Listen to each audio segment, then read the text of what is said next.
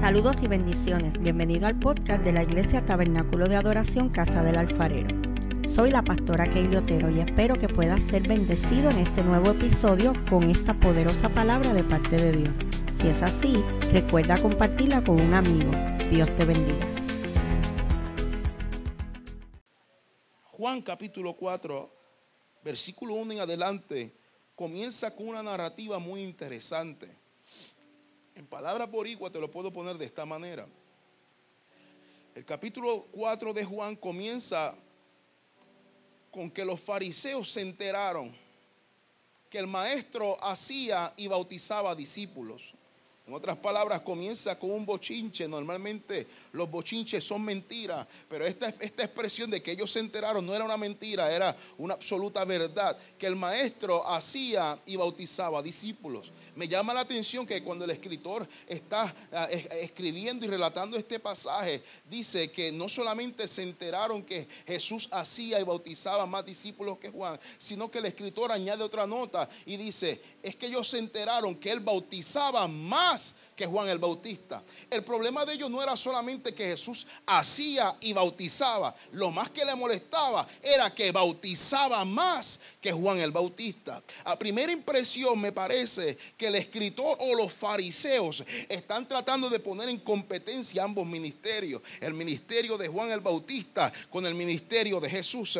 ¿Cómo es posible que un ministerio que llega que después que el de Juan el Bautista ahora llegó tarde, lleva poco, tiene poco tiempo? Ministerial andando, amado. ¿Y cómo es posible que a esta altura Juan lleva años predicando y este que llegó antier está bautizando más que Juan el Bautista? So, esto no era una nota, esto no era una nota de, competencia, esto era una nota explicatoria, porque había una razón por la cual el que había llegado después, aquel hombre que Juan predicaba, que yo no soy digno de atarle la sandalia de sus pies, aquel hombre que Juan predicaba, el que viene detrás de mí, yo lo bautizo en agua, Valeria, pero el que viene detrás de mí lo viene a bautizar con Espíritu Santo y fuego. El que viene detrás de mí es aquel que va a morir viernes y va a resucitar domingo. Ellos no entendían cómo es posible que ese hombre de Nazaret, llamado Emanuel, Dios con nosotros, con poco tiempo ya tenía mayor exposición. La razón es simple, la razón es simple. Es que ellos no entendían que el que había venido de allá arriba de los cielos tenía un poder mayor de atracción del que había venido en la tierra.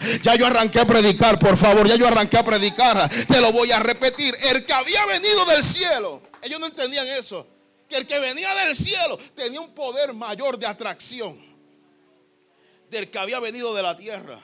El principio es simple. Si tú quieres que todo lo que tú hagas en esta tierra tenga éxito, procura que todo lo que tú hagas venga del cielo. Es simple. No porque era Jesús de Nazaret, no porque era el mejor que predicaba, no era porque era el mejor que cantaba, no era porque era el más que diezmaba, no era porque venía todos los cultos a la semana, era que él preocuparse, él se preocupaba que todo lo que él hacía proviniera del cielo. El éxito de tu vida como cristiano no depende de la opinión de la tierra, depende de la opinión del cielo. Arrancando, la razón por la cual Jesús bautizaba más que Juan era simple que el que había venido de arriba tenía un poder, tenía un mayor poder de atracción. Es por eso que la gente no se entiende, no entiende cómo tú con tanto ataque, cómo tú con tanto achaque, cómo tú con poco dinero, cómo tú con poca fuerza todavía sigues de pie cuando te pregunten y vengan a auditarte espiritualmente hablando, tú le vas a decir la razón es simple. Es que todo lo que yo hago viene del cielo. porque hay dos o tres que te auditan espiritual. Ah, a ver, yo no entiendo. Ese llegó antier y ya, ya, ya está danzando y hablando más lengua que yo. Yo no entiendo cómo es ese ya, y ya, ya, ya, Dios lo lleva a prisa. Es simple. No era que era el mejor que cantaba ni el, más, ni el más lengua que hablaba. Es que él procuró que todo lo que hacía venía del cielo. Lo siguiente que ocurre es que los, fariseos se enteran que Jesús hace y bautiza discípulos, Pero lo siguiente que dice en el texto es que así como los fariseos se enteraron, Jesús se entera que ellos se enteraron que Él hacía y bautizaba a discípulos. Automáticamente Jesús se entera. Lo, que ocurre es, es lo siguiente. Jesús toma una decisión rápida. Él toma la decisión de salir a abandonar Judea, el lugar donde su ministerio está creciendo en el lugar donde el ministerio estaba cogiendo auge, en el lugar donde ya el ministerio estaba alcanzando la cúspide, los aplausos ya venían, había mayor campaña, mayores milagros, los números en Facebook Live estaban creciendo. Jesús estaba experimentando uno de los mejores momentos ministeriales de su vida y cuando está en su mejor momento ministerial, uno de sus mejores momentos ministeriales, él toma la decisión de salir huyendo de Judea para dirigirse a una ciudad llamada Galilea, pero el texto dice que cuando se dirige a Galilea, el Espíritu lo detiene y dice que le era necesario pasar por dónde? Samaria. Pendiente acá usted dirá, Josué, eso fue, una, eso fue una decisión fácil para el maestro. Mira, está en su mejor momento ministerial. Y en su mejor momento ministerial, él decide abandonar las multitudes para predicarle a una sola mujer. Él decide abandonar las multitudes, los aplausos, la celebración, los reconocimientos para predicarle a una sola persona lo que significa que el verdadero carácter de un individuo no se revela en Judea, se revela en Samaria. Josué, explícate. En Judea todo el mundo canta como tú cantas. En Judea todo el mundo predica como tú predicas. En Judea todo el mundo se viste como tú te vistes. En Judea es un mamey, como decimos nosotros. Pero Jesús decide abandonar Judea. Cantan como Él, predican como Él hablan lengua como él, se mueven como él. Para irse para Samaria, que para nada pensaban como él. No cantaban como él. No se vestían como él. Para ir a predicarle a una sola persona. Entienda que tu carácter no se revela en Judea. Tu carácter se revela en Samaria. En Taca es fácil predicar. Pensamos todo igual. Tenemos el mismo ADN, se supone. Aleluya, adoramos todo igual. Pero oye, amado, eh, eh, eh, en Samaria eres igual. En el trabajo eres igual. La misma pasión que tenía en Judea el maestro la tenía en Samaria. Como le predicaba a miles, con la misma pasión le predicaba al vecino. Jesús revela un acto simple, parece que es simple, amado. Ay, se enteraron, me tengo que ir. Mira, amado, cualquier otra persona en ese momento ministerial no se hubiera ido. Mayor finanza, mayores milagros, mayor reconocimiento. Todo el mundo se está enterando de lo que estoy haciendo. No estoy haciendo nada malo, pero Jesús toma la decisión de irse. Porque él, él, entiende que tan importante es predicarle a miles como también predicarle a una sola persona no solamente me impacta la decisión de irse en su mejor momento ministerial, sino que también me impacta con la rapidez que él toma la decisión. Fíjese en el texto, en el texto cuando él se entera, él no hace una asamblea y comienza a preguntarle a los discípulos, ¿qué ustedes creen? ¿Nos vamos o nos quedamos? ¿O seguimos dando los cultos por Zoom o los damos presenciales? Él no hace una asamblea. Mira, se enteró la Comay, nos pueden cerrar la iglesia, me pueden tumbar el ministerio, se enteró que yo soy cristiano, se enteró que estamos haciendo milagros. ¿Qué hacemos? ¿Qué hacemos? ¿Nos vamos o nos quedamos? ¿O seguimos cantando o tumbamos el culto? Él toma la decisión. Automáticamente se entera. Él dice, me tengo que ir. Porque eh, eh, entendí lo siguiente, amado. Que nuestro, nuestro propósito está ligado a dos decisiones en nuestra vida. El que está anotando, anota ahí, por favor. Dos decisiones en tu vida que son muy importantes. El saber discernir cuándo es la temporada de quedarte y cuándo es la temporada de irte. Tu propósito está ligado a dos decisiones.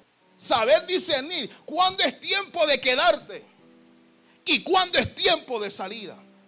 El peligro radica que te quedes cuando tenías que salir uh, y que salgas cuando tenías que quedarte.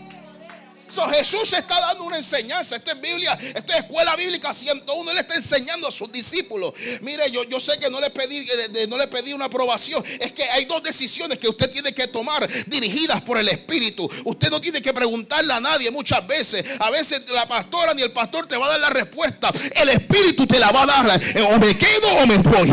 O me voy o me quedo. Gloria a Dios. Y Jesús dice, esto es temporada, no que de quedarme. El ministerio está bueno, estoy haciendo milagros, pero aunque está bueno, me tengo que ir. Me viene a la mente un muchachito que cantaba, que danzaba, que mataba oso y leones con sus manos. Un muchachito llamado David, todo el mundo ama a David. Pero el muchachito esa semana no estaba muy espiritual. Y dice que todo el ejército se fue para la guerra. Tiempo de salida. Y por no saber discernir, cuando era tiempo de salida, se quedó. Por no saber discernir cuál temporada era, cuál temporada era, al quedarse, vio lo que no tenía que ver por ver lo que no tenía que ver, codició lo que no tenía que codiciar. Ay, ay, ay, ay, ay, ay, ay. Y por codiciar lo que no tenía que codiciar, y usted sabe cuál fue el resultado. Mira, amado, muchas veces el problema no es la circunstancia que te rodea, el problema somos usted y yo que no sabemos discernir. El problema no era que la tipa estaba buena y que él se quería acostar con ella. El problema se hubiera resuelto si él hubiera, hubiera sabido discernir. No es tiempo de quedarme, es tiempo de salida. Me viene a la mente otro muchacho llamado José. El padre le entrega túnica, Dios le deposita unos sueños, los hermanos lo venden a los primos lejanos, los ismalitas, y los ismalitas lo venden a la casa de Potifar. José está en la casa de Potifar, buen administrador, buen líder, todo está bien. Y en la casa de Potifar es una mujer que para nada era de Dios. Y dijo, ese guitarrista está sexy, gloria a Dios. El guitarrista está bueno. Pero lo que ella no sabía era que este muchachito, a diferencia de David, sí tenía discernimiento. En vez de quedarse, dice que salió huyendo. Dejó Facebook abierto, dejó todo abierto y se tuvo que ir. ¿Dónde están las mujeres? Aquí vamos, griten, hagan algo, por favor. Sí, porque llevo de dos, hombres, voy a dar ahora una mujer. Me viene a la mente una mujer llamada Eva. Esta muchachita se quedó donde no tenía que quedarse. Y por quedarse, cuando era tiempo de salida, escuchó lo que no tenía que escuchar por escuchar lo que no tenía que escuchar, comió lo que no tenía que comer. Mira, amado, a veces el diablo no, tiene la culpa. A veces es que estamos en la temporada incorrecta. Mira, si esta muchachita hubiera sabido discernir cuál de las dos temporadas era, usted y yo no estuviéramos ni con mascarilla ni estuviéramos aquí, gloria a Dios. Por eso le digo a usted, amado, parece que son dos decisiones simples, pero son dos decisiones que está ligado tu propósito ahí tú tienes que salir de este culto sabiendo discernir si es tiempo de salir de ese, de ese grupo de amigos tóxicos. O si me quedo ahí. Usted tiene que saber discernir si me quedo a escuchar, seguir prestando la atención a esa gente que para nada es espiritual y que te están dando consejos. Y tú sabes que tú sabes y tú sabes que hay alguna mala espina, que es el espíritu que te está redarguyendo. Tú tienes que salir de este culto diciendo, o me quedo o me voy, o los bloqueo o sigo hablando con ellos, o sigo jangueando con ellos, o sigo, o me quedo solo. Alguien tiene que entender en este lugar que a veces es temporada de salida, pero a veces es temporada de quedarnos. Jesús Juan capítulo 4 está en su mejor momento ministerial, el mejor ejemplo. Cuando muchos hubieran quedado, él supo discernir, no es tiempo de quedarme, es tiempo de salida. Sale corriendo, sale huyendo. Y ahora se dirige a una ciudad llamada Galilea, pero el texto lo interviene o el espíritu lo interviene diciéndole que le era necesario pasar por Samaria. Diga conmigo, Samaria. Para que usted entienda el contexto de Samaria. Samaria era el pueblo que quedaba entre medio de Judea y de Galilea. So, si yo me voy, en, eh, eh, eh, aleluya, me voy por lo que, lo que yo sé por, geográficamente, me parece que la decisión del maestro fue una decisión sabia. Si me dirijo a Vega Baja, yo no voy a dar la vuelta por Ciales y Morovis, sí o no, sí o no. Yo me voy por Paso Manatí de Barceloneta, Paso Barceloneta, porque es el camino más rápido. Eso me parece que a primera instancia parece que esto es una decisión eh, de, geográfica, una decisión, una estrategia para llegar más rápido a Galilea. Pero cuando sigo buscando, encontré, amado, que los judíos y los samaritanos no se llevaban entre sí. En otras palabras, los de Barceloneta y Manatí no se llevaban. Y los de Barceloneta preferían dar la vuelta, los de Judea preferían dar la vuelta para llegar a, Galilea porque no querían ver en la cara a los samaritanos. En otras palabras, en otras palabras, el camino que le podía costar media hora, preferían dar una, dos horas de, de camino. Simplemente porque no se trataban entre sí. Dice que cuando él llega a la ciudad de Samaria, el escritor especifica que el maestro viene cansado. Y dice que cuando él está ya llegando a Samaria, se encuentra en un pozo que no era cualquier pozo. El texto dice que ese pozo le pertenecía a Jacob. Si usted es como yo, amado, usted le va a tener que sacar 20 patas al gato, gloria a Dios. Y se va a preguntar por qué razón el escritor da, especifica que ese pozo le pertenecía a Jacob. Está hablando de Jesús, está hablando de la samaritana. ¿Por qué razón tiene que mencionar el pozo de Jacob? ¿Por qué? ¿Por qué? Viene cansado, viene agotado, se recuesta en el pozo, pero no era cualquier pozo, era el pozo de quién? De Jacob. Está descansando en el pozo de Jacob. Tiene el privilegio de descansar en el pozo de Jacob. Oye, tiene la dicha de encontrarse con ese pozo, bien agotado del camino, viene cansado del camino. Y tiene ahora la dicha de descansar y reposar en un pozo que no era cualquier pozo, sino que era el pozo de Jacob. La razón por la cual el escritor menciona a Jacob, ay amado, era para que entendiéramos que cuando usted va a Génesis, en Génesis ese pozo a Jacob no se lo regalaron. En Génesis Jacob tuvo que pelear por ese pozo. En otras palabras, aleluya, el privilegio del maestro poder descansar ahí era el resultado de unas batallas que tuvo Jacob en Génesis. ¿Me está siguiendo? ¿Me está siguiendo? Por ese pozo hubo, hubo sangre. Por ese pozo hubo sudor. Por ese pozo Jacob tuvo que pelear. Aleluya. Y ahora, años después, viene el maestro dirigido por el Espíritu para pasar por Samaria. Y está cansado pero tiene la dicha de encontrarse con el pozo de Jacob.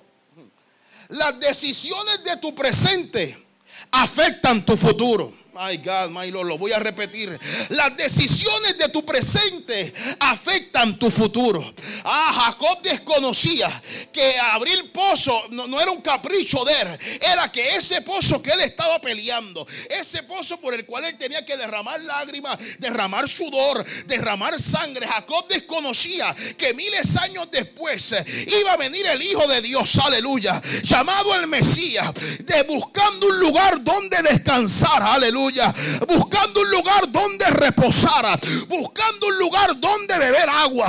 Mira, amado, si Jacob no hubiera peleado por ese pozo, el maestro no tenía un lugar donde poder descansar. En otras palabras, lo que estoy diciendo, amado, es que lo que tú hagas por tus hijos ahora, ay, ay, ay, ay, ay, ay, ay, el pozo que tú abras ahora va a bendecir las generaciones futuras. Lo que yo te. Mira, amado, mire. Yo soy nacido y criado en el Evangelio. Y por mucho tiempo vemos familias luchando con lo mismo, batallando con lo mismo. Familias que no tienen dónde reposar, familias que no tienen dónde descansar. Hablo espiritual y hablo también materialmente. Una familia que usted ve que el muchacho, aleluya, el papá fue borrachón y el hijo también fue borrachón. Aleluya. Vemos familia que aquel pasaba por lo mismo y el hijo pasó por lo mismo. El nieto pasó por lo mismo. El bisnieto pasó por lo mismo. Y usted entiende por qué razón. Simple. Era que la generación que lo antepuso no hizo lo que tenía que hacer.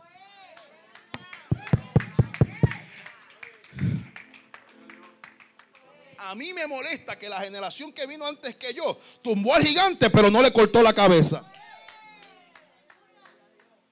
Y ahora me toca a mi generación luchar con un gigante que tenía que estar muerto. Mira, amado, yo le estoy predicando con el Espíritu de Dios, lo siento fuerte en mí. Mira, amado, lo que yo le estoy diciendo, por favor, agarre la picota, agarre la pala, gloria a Dios. Ah, no espere que la otra generación lo haga, nos toca a nosotros.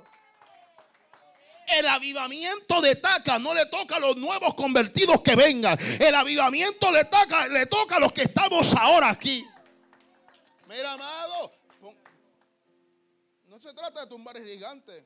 Por favor, córtale la cabeza para que tus hijos no tengan que luchar con lo mismo.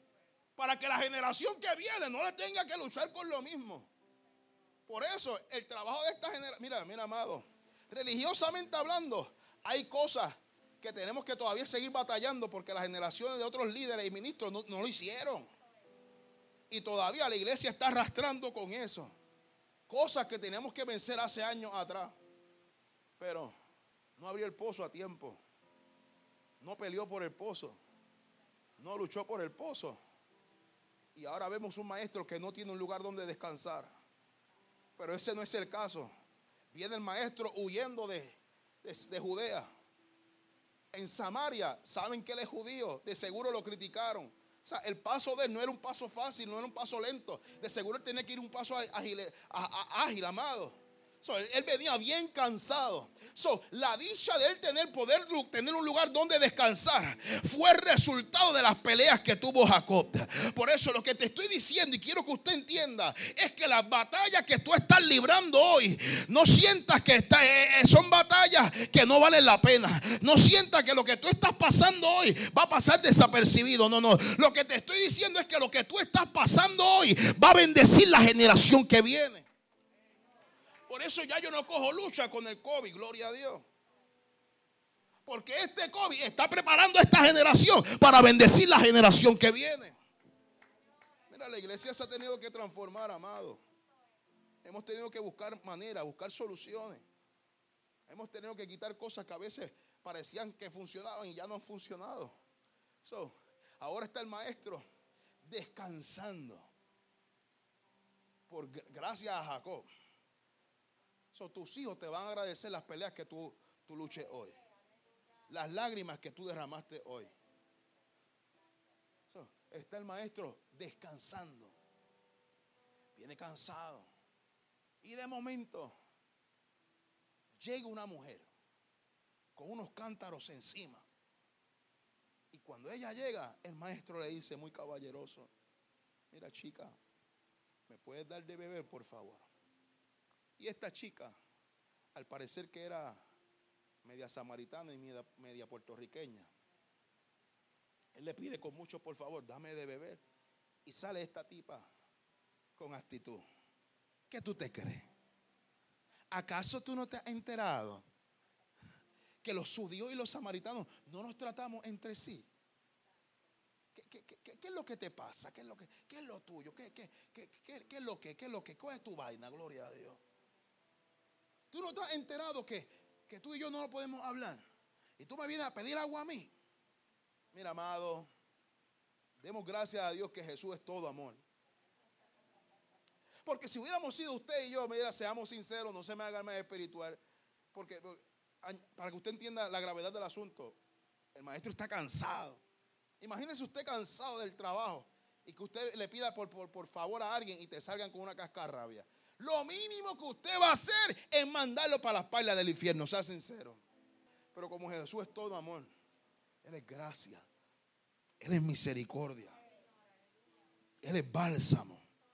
Él, él no es usted y yo. Demos gracias a Dios que la salvación no depende de nosotros. Él es todo amor. Él comienza a revelársela a ella de una manera gradual. Aleluya.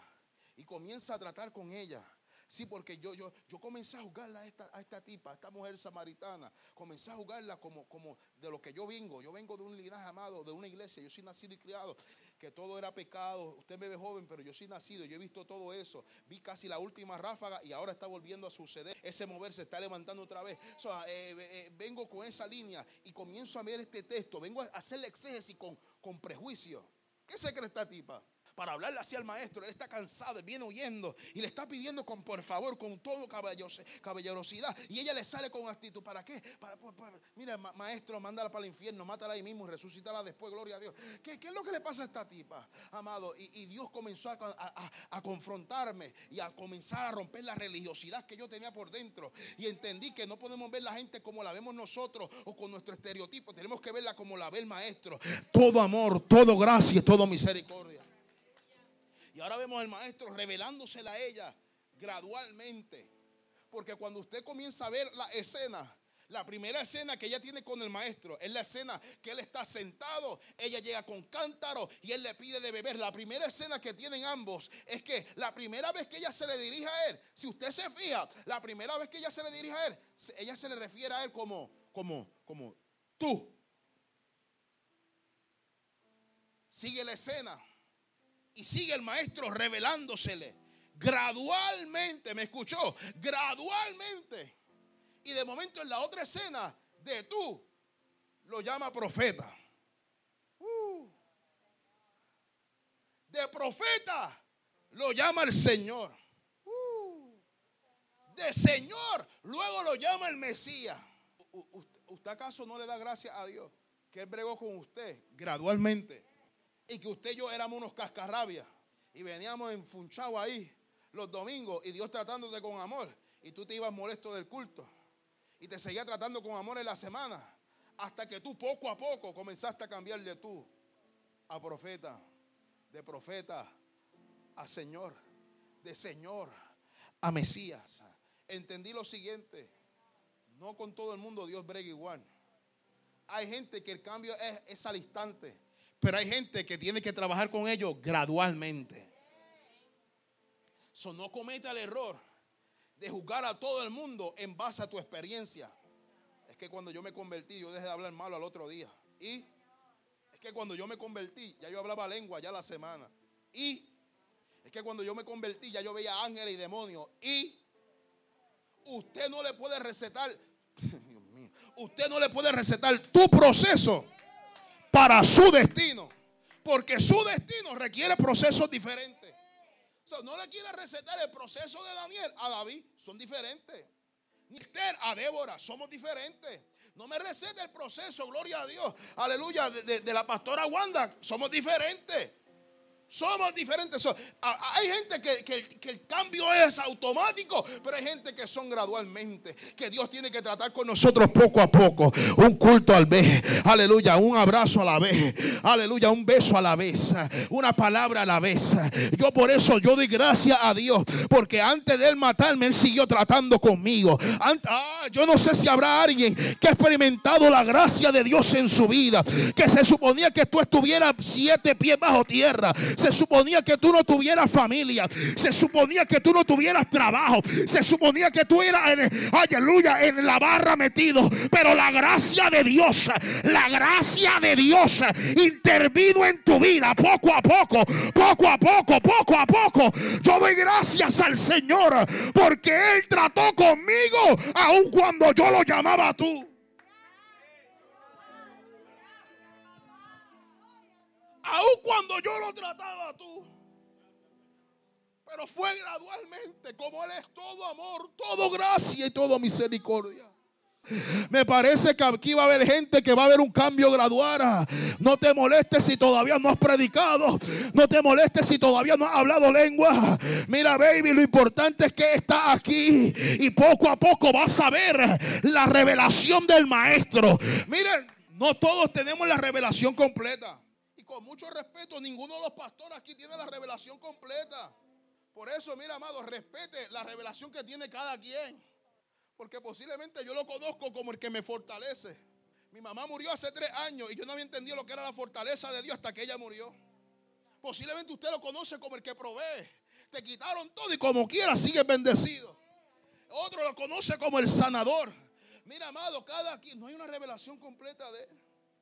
Por eso, todos completamos la revelación de Dios. está el maestro bregando con ella como él es. Él, le podía, él le podía decir, mira, lárgate muchacha. Pero él comienza a trabajar con ella gradualmente. Se comienza a ver el cambio en ella. De tú lo llama Señor, de Señor lo llama Mesías. Profeta, disculpa, de profeta lo llama el Mesías. So, en ella hubo un cambio que ella comenzó a verlo gradualmente. Ahora, la razón por la cual el maestro pasó por Samaria, la razón era simple, es que él le iba a predicar y él iba a buscar a la primera persona que iba a fungir en el ministerio evangelístico. ¿Y sabe qué es lo poderoso de esto? Que la primera persona que fungió en el ministerio evangelístico no fue un hombre, sino que fue una mujer. Vamos, ¿dónde están las mujeres aquí? el maestro se dirige a Samaria la razón por la cual el Espíritu interviene y dice, mira, va a tener que pasar por Samaria. No porque es más rápido, es que es, una, es un mandato divino. Te vas a encontrar con la primera persona que va a fungir en el ministerio evangelístico. Y lo más poderoso de esto, amado, es que la persona que él escoge es una mujer. ¿Por qué? ¿Por qué? ¿Por qué a mí me impacta que es una mujer? Dentro de este contexto, amado, la mujer no tenía voz y voto. So, con simplemente él escoger una mujer para que llevara el evangelio, ya él estaba rompiendo los paradigmas. Pero la cosa, la cosa se, se, agranda, amado. Porque no solamente escoge una mujer que no tiene voz y voto, escoge una mujer que es samaritana, para colmo. Para que usted me entienda. Eso es como que él diga, en vez de buscarse los cristianos, se lo buscó católico. Pero la cosa no se queda ahí. Se busca una mujer que es samaritana. Y por último, era adúltera. Mira, pastora, yo estoy viendo los rostros aquí. Se ponen toditos espirituales rápido. Sí, Dios puede, Dios puede cambiarla a esa, Dios la puede cambiar, Dios puede usar a cualquiera. Pero sí, sí, pero maestro, tú estás seguro que tú vas a usar al, bochinchoso ese, aleluya, tú estás, mm, ay, tú estás seguro, Señor, que tú vas a usar a esa que ha estado con varios muchachos, gloria a Dios. Pero tú estás seguro que tú no vas a usar a ese, ese no diezma mucho, no ofrenda mucho. Tú estás seguro que tú vas a usar a ese que tiene el carácter cascarrabia. Tú estás seguro que tú vas a usar a esa persona que se convirtió ante él. ¿Cómo, ¿Cómo es posible, Dios, que tú vas a usar a esa persona? ¿Cómo? Sí, sí, nos ponemos espirituales rápido. Él rompe los paradigmas por todos lados. Se la busca mujer, se la busca samaritana. Y para colmo, adúltera. Eso es nuestro estereotipo pentecostal, eso no, no, nos cabe en la cabeza. De la línea que yo vengo, había que buscarse de las mejores universidades teológicas. La que tuviera la falda más larga, la que hablara más lengua o hablara más lengua. El que viniera a todos los cultos. Pero en la casa todavía seguía siendo un sinvergüenza. Mucho cambio por fuera, pero ningún cambio por dentro. Se la busca mujer, se la busca samaritana y se la busca adúltera. Y él comienza a tratar con ella. Y cuando comienza a tratar con ella, él le está diciendo, mira muchacha, si tú supieras quién es el que te está pidiendo de beber, él te daría agua y no tendría sed jamás, porque el agua que te voy a dar es un agua que salta para vida eterna. Ella todavía no entiende, ya ella comienza a ver la revelación de él, ya lo comenzó a llamar profeta, pero ella todavía no entiende que Jacob era el dueño del pozo, pero el maestro era el dueño del agua. Ella todavía no entiende. Ella ya está captando un poco del, Señor, está, aceptando la revelación, pero ella todavía no entiende. Porque le dice, ¿cómo, cómo tú vas a sacar agua si ni siquiera tiene un cántaro y, y es profundo, es hondo? Él le dice, mira, mira, baby, es que el, dueño de este pozo es Jacob, pero yo soy el dueño del agua. Y yo quiero que tú entiendas que como yo soy el dueño del agua, si yo te voy a dar de beber, tú no vas a tener sed jamás. Yo sé, yo sé, yo sé que de este pozo bebió Jacob, bebió sus hijos y bebieron sus ganados. Pero ¿sabe cuál es el problema del pozo de Jacob? Es que te sacia la sed por una semana, te sacia la sed por varias horas, pero te obliga a entrar un ciclo repetitivo que a la semana tienes que volver, a las horas tienes que volver, al mes tienes que volver. Pero chica, te estoy diciendo que el agua que yo te voy a dar, tú tienes que botar el cántaro, tienes que botar todo lo que tengas, porque el agua que yo te voy a dar es un agua que te va a quitar la sed, es un agua que salta para vida eterna. Ah, yo necesito a alguien que adora a Dios en este lugar. Necesito a alguien que entienda que el agua que Dios te está ofreciendo es un agua que te va a quitar la sed. No solamente te quita la sed, te quita y te desvincula ese ciclo repetitivo. Ese ciclo que te obliga a tener que volver al mismo lugar, a la misma persona, uh, a la misma droga. Aleluya. Y, tú ves que te sacia por varias horas, pero tienes que volver. Oh, gloria a Dios. Ah, te sacia la persona, te, sacia el oído un poquito por varias semanas, por varias horas, pero te sigue doliendo. Hay algo que te sigue dando sed. Por eso Dios te dice: Hoy en esta mañana voy a cortar el vínculo que tienes con el pozo y te voy a añadir el vínculo que tengas con el agua. ¿Acaso tú no te cansas de visitar el mismo pozo? De visitar la misma persona, de visitar el mismo círculo tóxico. ¿Acaso no te cansa de visitar la misma droga, la misma cerveza? Lo que yo te estoy ofreciendo es algo que te va a quitar la sed. Y cuando ella comienza a aceptar esta revelación del maestro, ella por fin lo acepta y le dice al maestro, bueno maestro, ya sé que tú eres, ya, tú no eres tú, tú eres Señor, tú eres profeta tú eres Mesías, pues maestro, ahora yo quiero de esa agua. Ella le dice, dame de beber, dame esa agua. ¿Sabe qué es lo poderoso de esto, pastor? Que cuando estoy leyendo el capítulo y estoy haciendo la exégesis, yo dije, cuando llegó ese momento, imagínense, eso es como que tú estás en la película Y llegó ya, llegó al, al, clima, gloria a Dios. Yes, lo logró. Tú sabes lo que es tratar con alguien que te trate mal. Y tú poco a poco, poco a poco, poco a poco, hasta que por fin te diga, sí, voy para la iglesia contigo. Cuando él, ella le dice, dame de beber, de momento es, como que yo estaba inflado y me desinflaron. Porque cuando usted lee el texto, lo que la respuesta del maestro fue la siguiente. Usted dirá, si ella le pide de beber, usted dirá que el maestro, la contestación del maestro hubiera sido esta. Pues toma y bebe. Pero la contestación del maestro fue, ve y busca a tu marido. Yo, no entiendo al maestro. Brother, llevan luchando con ella ahí varias horas fajados. Para que cuando tú logras que te pida de beber, tú le dices, hey, ve y busca a tu marido. Esto se pone bueno ahora. Porque de momento la samaritana se vuelve histérica. ¿Qué le digo ahora? Y comienza a calcular. Acuerde todo al de WhatsApp, al de Instagram, al de Facebook. Ah, llevo, llevo tres, espérate. Ah, ah, ay, sí, sí. Al profeta que tengo que, está cojeando por ahí. Al vecino. Y tengo, el sexto, ni me acuerdo. Y ella comienza, se pone histérica. Ay, pero ¿qué le digo? Yo quiero de esa agua. Yo quiero de esa agua que quita la sed. Pero que yo, yo, yo, yo, no, yo, no, yo no quiero sonar como muy impura. Yo no quiero sonar como que muy, muy, muy pecadora. ¿Qué yo hago? ¿Qué yo hago? Y comienza a buscar el tecnicismo que nosotros buscamos. Ah, esas verdades a media, esas verdades a media. Aleluya. Y comienza a buscar el tecnicismo. Y de momento se le prende el bombillo y dice, ah, espérate, yo tengo sí, pero ninguno de ellos es mi marido. Soy aquí, yo lo voy a engañar, yo voy a engañar al maestro. Y le dice, bueno, maestro, yo quiero de esa agua. Tú me dijiste que buscara a mi marido. Pues mira, ¿sabes qué? No tengo marido. Usted conoce esos tecnicismos que nosotros a veces hacemos. Esas verdades a media. Es que yo voy a la iglesia más que él. Es que yo no hablo tanto malo. Yo peco menos, yo peco menos. Esas verdades a media que buscamos nosotros. Ese tecnicismo, ese tecnicismo. Bueno, maestro, ¿sabes qué? No tengo. Tú me buscaste marido.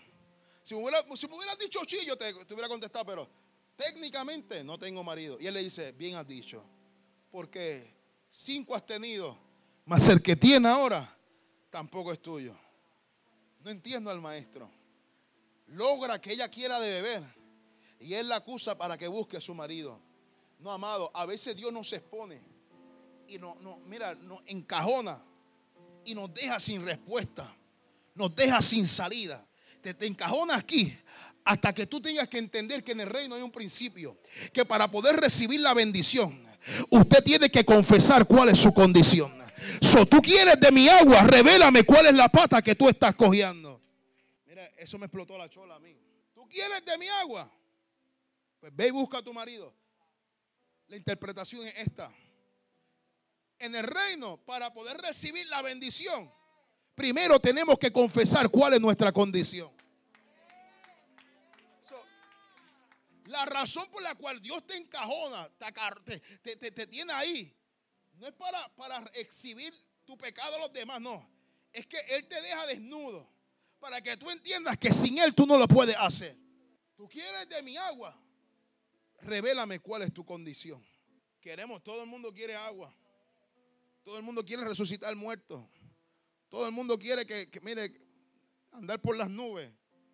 Pero se nos hace difícil revelar cuál es la pata que cogíamos, cuál es el aguijón que nos molesta. Había un hombre llamado Jacob peleando con un ángel día y noche, peleando, peleando, peleando. Oye, iba a la iglesia todos los días y peleaba y peleaba y peleaba, danzaba, hablaba lengua, se le paraban los pelos, se le salían los mocos, se caía para atrás, hacía de todo y nada pasaba. Hasta que llegó el momento que se cansó de pelear. Y le dice al ángel, ¡Ey, detente! Ya me dislocaste la cadera. Llevo peleando toda la noche y nada pasa. Necesito decirte algo. Uh, Mi nombre, aleluya, es Jacob. Uh, mi verdadero nombre es usurpador. En el momento que Jacob confesó cuál era su nombre, automáticamente el padre le cambió el nombre. Ay, ay, ay. Y le dice, ya tu nombre no será Jacob, ahora tu nombre será Israel. Oh, yo te estoy diciendo, iglesia, que confesar tu debilidad no te hace débil. Confesar tu debilidad te hace fuerte. Yo necesito a alguien que pueda levantar la mano y pueda decir, de vez en cuando tengo una pata que cogeo. Pero cuando eso me pasa, yo me tiro aquí en el altar y le digo al maestro, maestro, mi nombre es Jacoba, mi nombre es usurpadora, mi nombre, ¡ah! Alguien, alguien que entienda que cuando tú te expones ante el maestro, el maestro te cambia el nombre. Cuando mayormente te sientes expuesto, es en el momento que dice, ahora me toca a mí trabajar. Jacob, peleaste toda la noche pero tú no tienes que hacerlo con tu fuerza. Si me lo hubieras revelado, si me lo hubieras revelado, ni, tuviéramos que pelear y no tienes que estar andando con un bastón por el resto de tu vida. A veces muchas de las cojeras espirituales que tenemos no fue por culpa del proceso ni el desierto que Dios te metió en la pela que era que no confesamos lo que tenemos que confesar a tiempo. Mira, tú estás cargando con pruebas, con procesos que no te toca a ti cargarlo. Es tan simple decirle, maestro, ya no puedo más. Hey, chica, ¿tú quieres de mi agua? Pues ve y busca a tu marido. ¿Tú quieres mi bendición? Confiesa tu condición. Porque cuando entonces eres débil, yo me hago fuerte en ti. Cuando ella le confiese su condición, él le dice, hey, cinco maridos has tenido más el que tiene ahora tampoco es. Di Marco, alguien el cálculo. 5 más 1, ¿cuánto es? 6. 6 en la Biblia es tipo de iniquidad. Tú quieres de mi agua. La razón por la que él, él le dice, ve y busca a tus maridos, es que él no solamente quiere que ella le confiese su condición, sino que él le iba a revelar en qué ella estaba caminando. So, él está diciendo, cinco maridos has tenido mas el que tiene ahora tampoco es tuyo. So, tú has tenido seis maridos y ninguno de ellos se ha comprometido contigo. Y seis en la Biblia representa iniquidad. En otras palabras, el maestro le estaba diciendo, tú estás caminando en iniquidad. Tú estás caminando en algo que por más que intente no te va a funcionar. Pero sabes que samaritana, seis has tenido, pero llegué yo, que soy el séptimo. Ah, aleluya. Y siete en la Biblia representa perfección. Ah, Dios te está diciendo, iglesia, hasta que tú te canses con esos seis y busques al séptimo marido, llamado rey de reyes y señor de señores.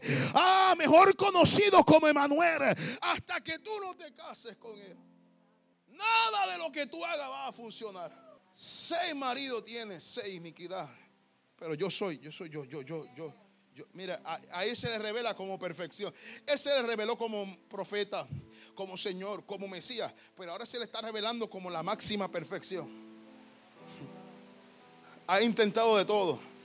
Porque los seis y sabe qué es lo triste? Has estado con los seis. Los seis han abusado de ti. Los seis te han quitado cosas. Te han quitado tu, integridad. Aleluya. Y ninguno de ellos se ha comprometido contigo. Pero llegué yo. Abandoné Judea. Las multitudes me seguían las campañas eran poderosas. Estaba haciendo milagros. Se estaba regando mi nombre. Ah, me metí en Judea para que me criticaran. Me senté en este pozo cansado. Aguanté tus perretas. Y con todo y eso me quiero casar contigo. Uh, ah, Dios, Dios es tan grande que te está diciendo. Ah, mira, todo lo que tú has intentado, ninguno de ellos se han querido comprometer contigo. Ninguna de esas ideas, los 10 pasos para seguir adelante, los 5 pasos para vencer, los 4 pasos, ninguno de esos te ha funcionado. Tienes que encontrarte conmigo. Yo soy el séptimo marido. Siete, perfección. Y ahora ella con toda esta revelación, ella tiene una última pregunta. Maestro, ¿dónde es el lugar que se debe adorar? Él le dice, bueno, la hora viene, mas ahora es cuando los verdaderos adoradores adorarán al Padre en espíritu y en verdad. ella le pregunta dónde se debe adorar. Y él le especifica, no es dónde, sino en qué dimensión. No se trata en la carne, ni se trata en Judea, ni se trata en Manatí, ni en Barceloneta. No se trata de algo geográfico. Se trata de una dimensión espiritual. Aleluya. Es en espíritu y es en verdad. Es en una dimensión, en el espíritu y en una sola dirección, en la verdad. Gloria a Dios. So, él está diciendo, tú tienes una disputa todavía. ¿Dónde se debe adorar? Es en espíritu y en verdad. Mas la hora viene y ahora es. Él está dando una clase de adoración poderosa. ¿Sabe qué es lo triste? Yo tengo 28 años y no fue hasta hace poco que pude entender el poder de la adoración. ¿Sabe qué es lo triste? Que por muchos años nos enseñaron que los talleres de adoración eran para los que cantaban y tocaban instrumentos. La adoración, cuando se trata de adoración, los títulos no existen. Cuando se trata de adoración, mira, amado, a mí se me pueden salir 20 gallos, pero yo sé que cuando yo estoy adorando en espíritu y en verdad. So, él está diciendo, mira chicas, más la hora viene y ahora es cuando el Padre tales adoradores busca que la adoren. Mira si la adoración es un tema muy importante en nuestra iglesia, que es la única cosa que el maestro busca. ¿Cómo es posible que un ser omnisciente, que todo lo sabe, que todo lo conoce, esté buscando algo? La única cosa que hace que Él quite lo que Él es, aleluya, tales adoradores busca. ¿Sabe lo que más me fascina de ese texto? Es que el texto dice lo que él está buscando. Adoradores. Por eso yo digo que cuando se trata de adoración, recabazonda, los títulos no existen. Si eres profeta, si eres apóstol, si eres pastor, si eres evangelista, si eres servidor, si eres el que recoge, si eres... Eso no importa. Cuando se trata de adoración, es lo único que va a seguir vigente cuando Cristo venga. Era lo único que enviaban delante para la guerra. La razón por la que le metemos los cultos, las canciones primero, antes de la prédica, es que la adoración tiene un peso más grande que la prédica. Por eso usted vio que en la adoración ya hubo rompimiento aquí y todavía no, había, no se había soltado la palabra. Ellos cargan, la responsabilidad que cargan, no es que, que la nota sea linda o que, que suenen lindo, es que crean rompimiento. Eso para que cuando yo, los que vengamos a predicar la tengamos fácil. Mira, no se trata del lugar, se trata de la dimensión, se trata del séptimo, se trata del caballero de la cruz, se trata de aquel hombre que tiene compromiso contigo, que tiene compromiso con tu casa, que tiene compromiso con tu familia, que tiene compromiso con lo que tú estás emprendiendo. hoy, hoy este mensaje es para que comenzamos a conocer al Maestro de diferentes formas de diferentes maneras. Algunos los conocemos como profeta, algunos los conocemos como Señor, algunos los conocemos como Salvador. Pero este mensaje es para comenzar a transicionar y, entender que en Cristo hay, hay madurez para entender que hay diferentes destinos, hay diferentes procesos y que todos ellos cumplen con la maximidad de entender quién es Cristo Jesús en nosotros. Bendiciones. Si este episodio ha sido de bendición para ti, compártelo para que otros puedan ser edificados. Te invito a que nos busquen en Facebook como Tabernáculo de Adoración Casa del Alfarero y te suscribas a nuestros podcasts en las diferentes plataformas. Y así no te perderás ninguno de nuestros episodios. Dios te bendiga.